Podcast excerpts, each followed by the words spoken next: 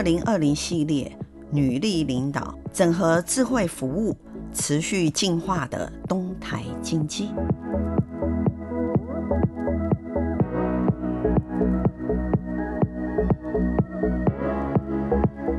东台金机身为工具厂的品牌大厂，除了拥有多元产品线以外，它更加速进入工业四点零及智慧服务的领域，并且持续深耕电动汽机车与航太领域哦。我们今天很开心，又邀请到东台金机的董事长特助兼发言人颜鹭小姐，与我们分享东台转型工业四点零的契机与它的策略。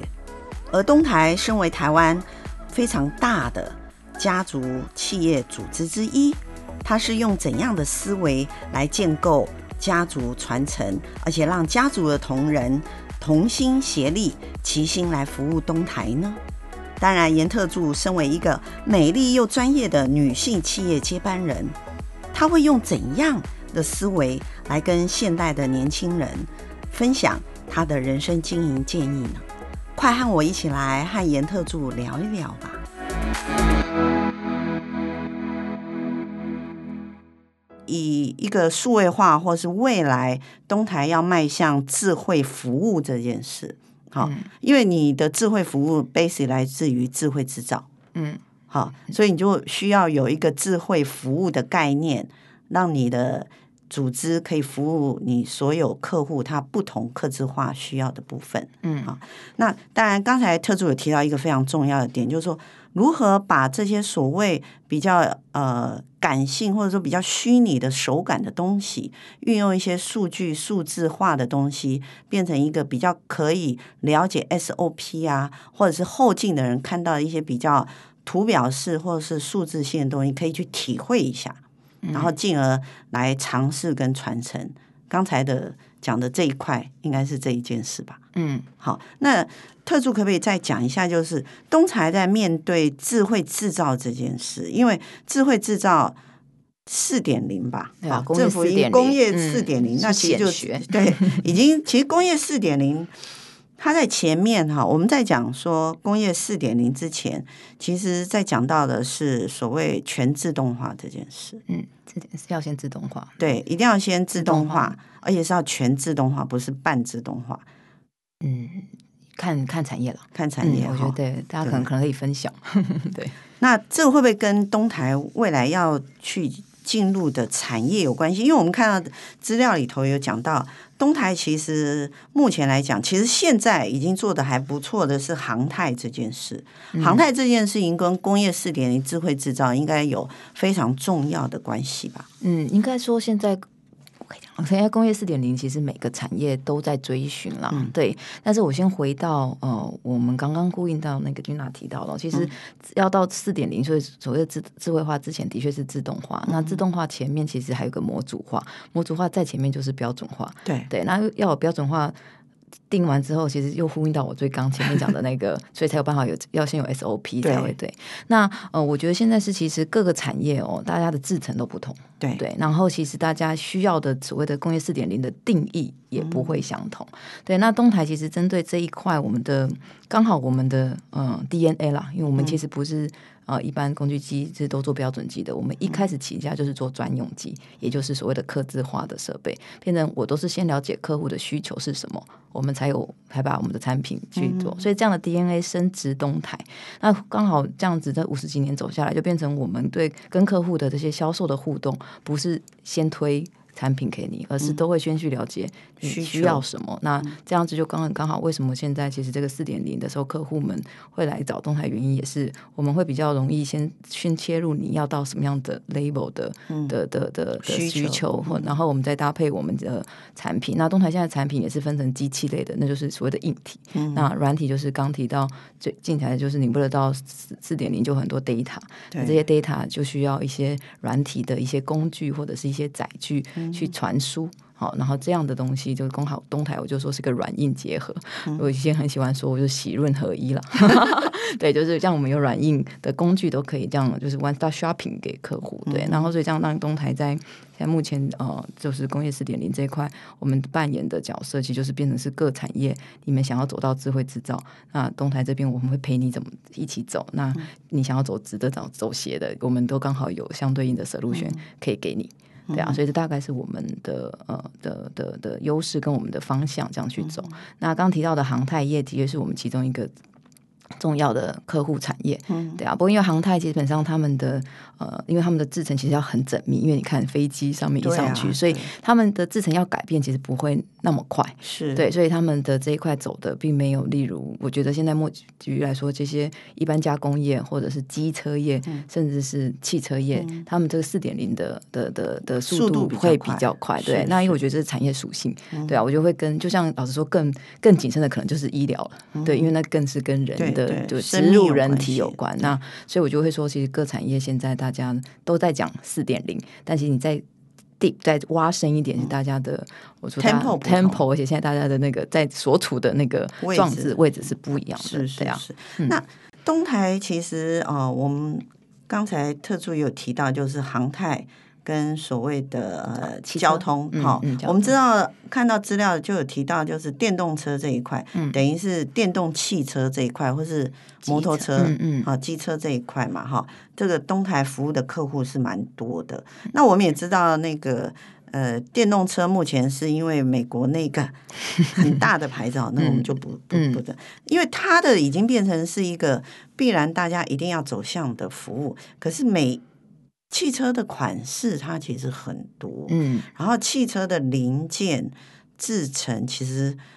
也很复杂，嗯，好，那东台面对客户，当然是因为你先去了解客户的需求，然后你等于提供他你的 solution，不管今天是所谓的硬体还是 data。那如果是这样子的话，你们在我们可不可以来谈，再回来谈一下，就是你们的在创新研发上，你们怎么样？保持你们的速度跟客户看到的一样，嗯、或者其实你要看到比客户还要更快一点点，嗯，你才会知道客户跟你讲的究竟是什么，嗯，你们是怎么样进行内部这个？因为我们知道生产产品是容易的，嗯，最难的是你比客户先看到客户想看到的东西，是啊，你们是怎么样在研发团队里头去训练也好，或者投入资源好，嗯。好啊，那我觉得回到其实我们刚好，我们董事长其实他也是机械底的，他是成大机械毕业，嗯、所以他技术的这个灵魂哦，就是所以他其实对研发跟创新这一块，从东台一直以来就就是在生根在他在整个公司 DNA 了。嗯、那我先举例来说，我先用汽车产业这个好了，因为其实东台集团我们现在其实有百分之五十的的客群来自于汽车。嗯、那其实我现在其实您刚提到的，我们怎么样比客户在再往前看，它要需要是什么？因为刚好其实汽车的这个产业也是分成有区域别，就是欧洲啊、呃、美国可能会他们在这个呃 design 跟 R&D 这块是 leading 的。那当然制造亚洲强嘛。OK，那我们在二零一五的时候，其实在欧洲有去先呃买了两家呃工具机厂，他们的客户百分之百都是这些原厂的。呃，汽车大厂，嗯、所以现所以在这几年，其实就感谢有这两个欧洲的，我都叫他弟弟啦，伴对，欧洲伙伴在，所以他们可以跟客户，他们的客户其实我以前东台在亚洲我碰不到那些客户，嗯、他们的需求我们就先知道了，嗯、然后再透过内部的这一些一些技术委员会或者是一些 meeting 的，我们可以把这个他们的需求对就带回来亚洲这边也是台湾这边，我们来做研究，然后如何如何呃去开发他们要的。那基本上亚洲这些客户，他不是他是可能是现在不用。但他们以后一定会会需要，所以这样感觉东台在亚洲这一块的 marketing 好，或者是什么，在客户这段，我们就能对，就会让客户知道哦，其实我们好像更只，我们可以更协助你知道你未来的一个需求在哪。对，然后所以，但题目带回来之后，其实东台也是在，其实我们一直以来都跟。产就是学校们，嗯、对啊，我觉得当然，因为我现在有题目了，我一定要有人一起来、嗯、来把这个题目做找解答嘛。所以除了东台原来的研发人员之外，我们跟各个各大学基本上都有不同的 project 会会进行，所以这样子的一个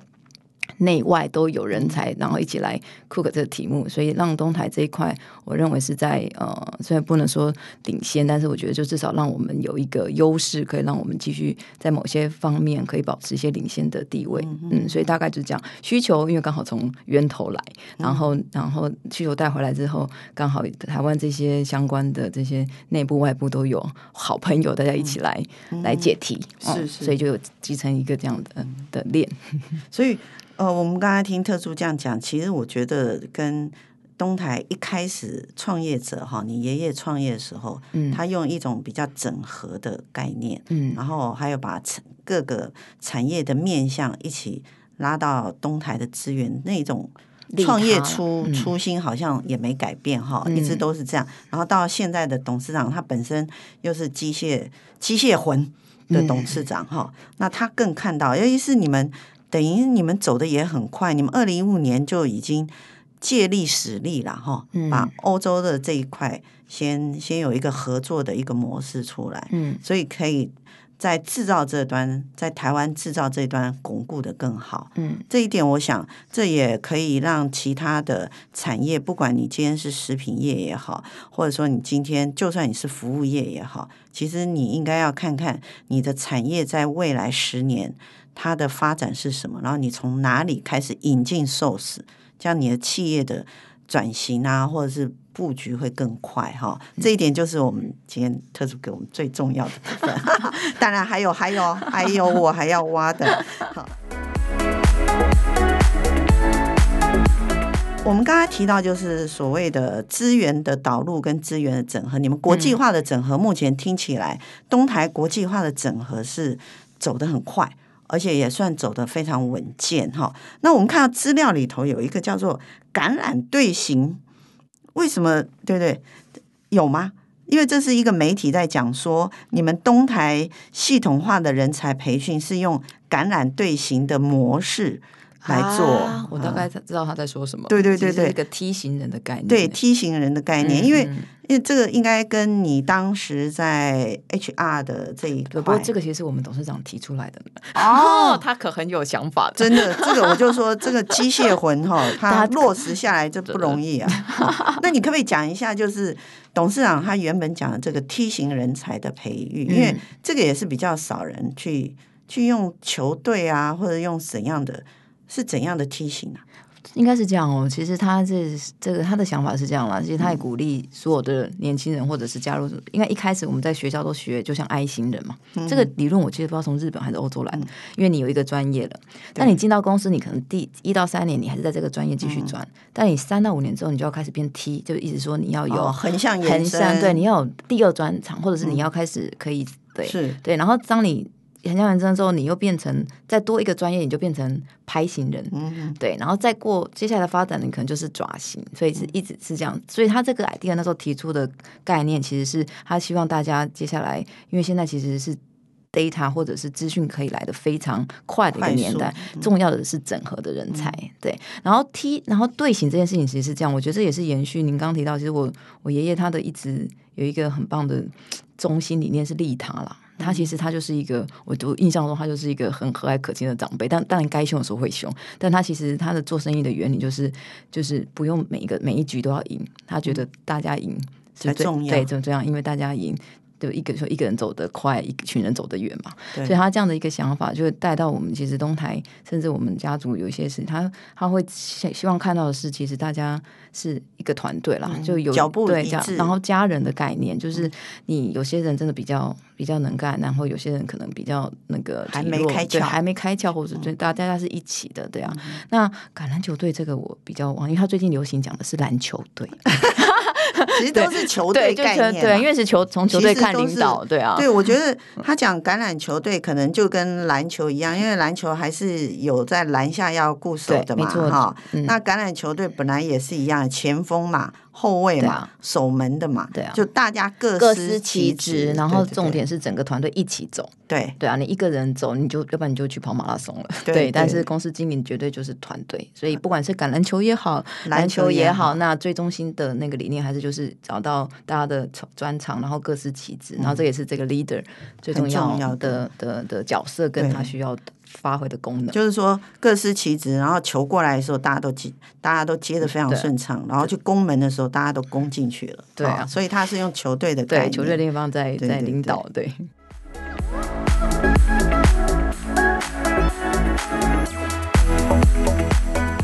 本上他都跟我说菜都有了，看要怎么煮，你们看你们的。是因为我们其实在线上已经呃，虽然董事长没有在现场，可是其实我们有聊到董事长哈。那我这边就有一个想要了解的部分，就是我们知道董事长是您叔叔，嗯，好，然后他是你们东台火车头里头最重要的机师，嗯，好，那你等于是他机师旁边很重要的哈，帮他。这个看他需要你帮忙是，副驾驶 对。那我想问一下哈，因为大部分是这样啦。我们说呃，当然东台它是一个上市公司，嗯，所以上市公司其实呃，我们知道 shareholder 是所有的 everybody 哈，就只要是你们的股民就是。可是问题你们还是属于最主要的操盘者是你们的家族成员，嗯，然后在东台里头公司来服务。那你觉得以家族成员大家在同一个公司里头服务，它的优势跟挑战会是什么？因为你目前董事长是你叔叔，嗯，然后你是董事长的家人之一，嗯，对不对？嗯，那未来有可能还有适合的家人在某一个位置上，他也适合，嗯，那也会请他回来帮忙推动这个整个集团嘛，哈。那你觉得以家族治理的概念来看的话，你已经在里头十年了，你觉得它的优势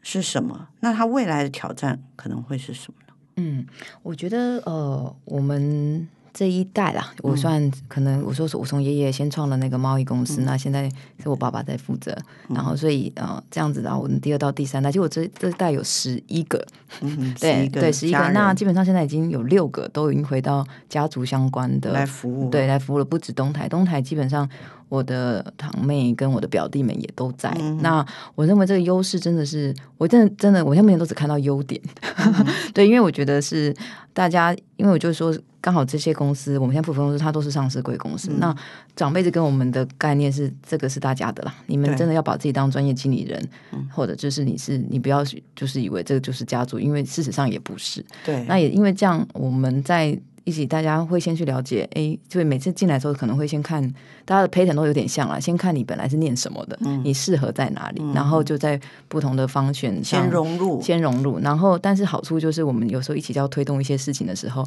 你就会知道那边有个调啊卡，嗯，沟通的方式很比较容易，对，他就可以顺畅吧，他就可以协助你也去影响比他那边的部门或者是带动的人，对，那大家平常也是遇到一些苦水的时候，家族的人可以一起 互相扶持跟打气，因为基本上还是会遇到一些挑战或工作上有些你不是很方便就。是，就是这样子。像颓变吐苦水的时候，这些成员大家一起，就是因为大家都在里面，对啊，能够体会，都很体会。对，那我也觉得很感谢爷爷的跟爷奶他们的设计吧。基本上，因为我们从小这一群堂兄弟姐妹们，大家其实也有住在一起过，所以大家感情是很好的。所以我们现在，然后这个股权架构也是让大家。都都各司其各司其职，然后好的话大家都会好，嗯、这样的想法。所以我们现在都是想说，我们例如我在东台，我堂妹在东台集团，那我表哥那边在东捷，我把我哥哥又在另外一块，大家都想说，只要这边每一个人都都把你现在现有的这块弄好，其实对家族都是好的，嗯、对啊。那这样的部分，我觉得是。还不错，但基本上，因为我知道最近也很流行什么家族办公室，因为这个就牵扯到第三代完之后还有第四代，因为会一直会延续下去。那这个我们也是可能后面大家会再来讨论怎么样去设计一个更有更像公司治理的这样的机制，来让家族的事业。对，因为这阵子也是整理完之后才发现，嗯，一代二代其实他们真的做了很多，也留了很多东西给我们。那三代人很多，但更要有系统性的。管理跟机制，要不然也会很可惜，因为我们真的很不想人家传说中的富不过三代，嗯、对，所以这边也是我们这一代的课题压力吧，压力也好，但我都会说，我还是想要叫它叫叫做课题，嗯，对啊，嗯，所以大概这一块部分，目前为止看到的以及即将面临的，其实大家心里都有底了啦。不过就都有准备好，都有准备，有心理准备。然后大家，不过觉得最重要是你自己也要有实力啊。你就是你只是说你股权很多，对对对啊，因为因为你毕竟还是进到呃企业体来跟其他的员工一起共事嘛。是啊，哦，就是我们前面一开场的时候讲的，就是世代接班，外外面的人。所谓外面人，就指家族以外的人看你们，嗯，就会觉得你们有资源，嗯、然后又有一些决策的一些，其实很幸福的，对对、嗯、对。可是问题就是我讲了，做得好叫应该，然后做不好可能需要更努力啊。嗯、就是说，他们给你的标准铁定高过一般人求职进去的那种。眼光啦，哈、哦。嗯、那我们刚才听呃特助提到的，就是说，其实家族治理或者是家族的人一起回来在公司里头服务，它最大的好处就是一沟通这一件事情是非常容易了哦，嗯、因为大家以前有默契了嘛，嗯、有一起家族生活的默契或者是互动的默契，嗯、所以更容易。然后还有就是因为在呃，自己的这个公司里头，不同集团的部门里头服务。那如果要做跨部门或跨组织的沟通的时候，也可以更容易去影响。嗯，那就变成就是说，这样听起来，就家族治理其实有一个就是所谓的政策，我们称为像政府公部门一样嘛，哈，比如总统一个政策，政策的连贯性，在家族治理的模式之下，它其实是比较容易。贯彻跟执行的，他可能会跟呃一般是寿星阶级来讲，可能会不太一样。嗯，好、哦，是啊，这个这个我听起来是这样子。对啊，或者是说，因为也呃，其实基本上家族的人有进来公司做这个执行面的时候，嗯、其实就回到您刚刚有提到，其实后面这个董事会其实基本上当然是决定公司决策方向一个很重要的一个组织，所以大家有在。嗯，各个公司做过历练之后，我们未来在上面要做一些重大决策的时候，就不是所谓的什么瞎子摸象，而是知道这个究竟发生什么事，对，发生什么事情。那我觉得长辈的想法也是让我们这样的一个历练，未来在做决定的时候是容是容是比较比较能够做对，对啊，做对跟做正确，然后得到好结果的决策。对啊，所以这个我都视它为过程了。嗯嗯嗯，我觉得这个不容易诶，因为其实我们去看哈。呃，其实国外有一些研究单位已经在讲，就是说他们有发现，呃，就算是上市集团，它如果是一个，尤其是欧洲家族治理的集团，嗯、其实它永续经营跟百年经营的成功比例是高过于专业经理人去治理。嗯、对，为什么？因为你自己除了进来，然后按照一般的职呃受薪阶级的这个训练跟。过程嘛，哈，升迁也是一样嘛，薪水调整也是跟一般受薪阶级是一样的，嗯，对不对？那可是呢，你有一块是一般受薪阶级没有的，因为它是你家族所创立的一个责任感，嗯，这个是一般受薪阶级没有办法拥有的，嗯。对啊，因为其实我我们专业经理人可能会帮我帮公司看三到五年了，嗯、但是真的要看五到十年，有时候他是二十年。对啊，然后因为有时候那个决策你不会立竿见影，马上看到，嗯、那必须也是我觉得也是这个董事会这一群人要有这样的责任，责任以及有这样的远见去看。我现在赌了，虽然可能前面没有办法马上回收，嗯、但 long term 看是好的，所以就是我觉得也是很有趣，就是长期的董事会要来看，那短中期的就是你的专业经理人。对啊，所以他是一个，又是回到那个各司其职。对对对，其实呃，我想呃，因为时间的关系，我们进到最后的尾端。嗯、可是我们可以从刚才严特助的分享过程当中可以知道，就是说一般人对于所谓台湾跨产业，大部分来讲，因为这是台湾产业的特性啊，创业者他们对于自己创立的。企业其实就等同自己多一个小孩，嗯，所以他会希望他后面的家人就像爱护小孩一样持续爱护下去。那当然，家族的世代传承有家族的挑战，可是如果说能够把它当成是自己的小孩，我相信台湾的百年家族企业一定一定可以像欧洲，欧洲有非常多百年家族企业一样嘛，嗯、一样的这么的好哈。嗯，所以我们我们刚才听到现在东台已经过了五十一年，五十一年了，已经剩下四十九年了，那个很容易了，很容易了。四十九对，可能赶快有第四代哦。不会不会，我觉得在你第三代第三代退休前，应该应该就已经非常稳健了哈。因为三代的传承实际不容易，尤其你们的布局已经。跨很多产业哈，那当然是董事长严董事长，他这个火车火车头的机师是非常重要的。最后，我们可不可以请严特助你？因为你也是从你最年轻的时间在东台前十年，对对不对哈？那也是从年轻到现在的壮年，嗯，我们称为壮年哈。那你要给年轻人一句话。可不可以给年轻人一句话，让我们作为一个 happy ending？好啊，年轻人就我所谓定义年轻人，就是他现在可能是大三大四，嗯，那或者是说他只有工作一两年，嗯，他还在人生犹豫当中，嗯。你觉得他要怎么样去看待未来？尤其是真的未来变化真的是很大，越来速度越来越快，然后完全无可。嗯，对啊，给他一句话好吗？啊，我正好前阵子我觉得也上一个课，我觉得因为我们其实。时间是不会回头的，就是一直往前走，嗯。人生也就这一次。那你在一个同样一个时间点，其实你不是在创造一个结果，就是在制造一个借口。哦，对。那我觉得就是因为，尤其是现在的呃环境越来越快，变化越来越快，所以你原来想的的的模式或信念，它一定随时都会被改变。嗯。那你就不要老是会局限于自己，你只要想着你这个时间点，你如果不去做。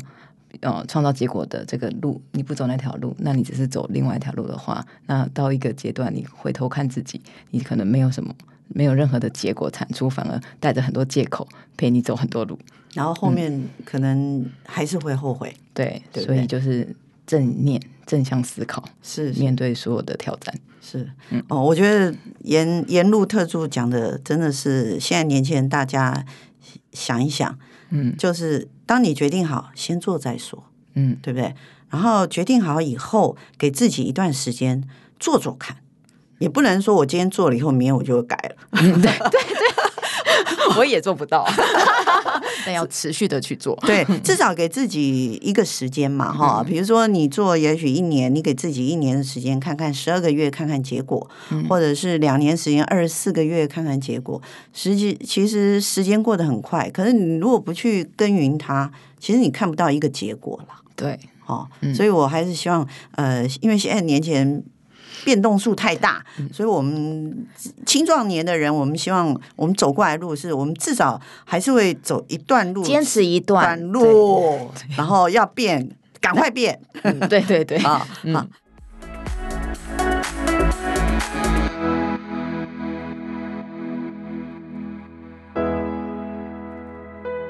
今天我们非常谢谢沿路特助到我们线上来，如果大家有机会的话，可以去。东台看到他的时候，你就会知道，今天他在线上的感觉，真的就是专业又美丽。尤其是你看到她的时候，你真的不会想象她是在机械业的美女哦，好，真的。那我们期待呃，就是东台他下一次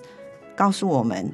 他们在疫情后往不管今天是往五 G 或者是电子，或者是说你们。更深耕了所谓的电动车或航太或生医，那我们知道一下东台在未来的变化，持续告知我们一些东台可以让我们学习的地方。今天谢谢严特助，谢谢，拜拜，拜拜。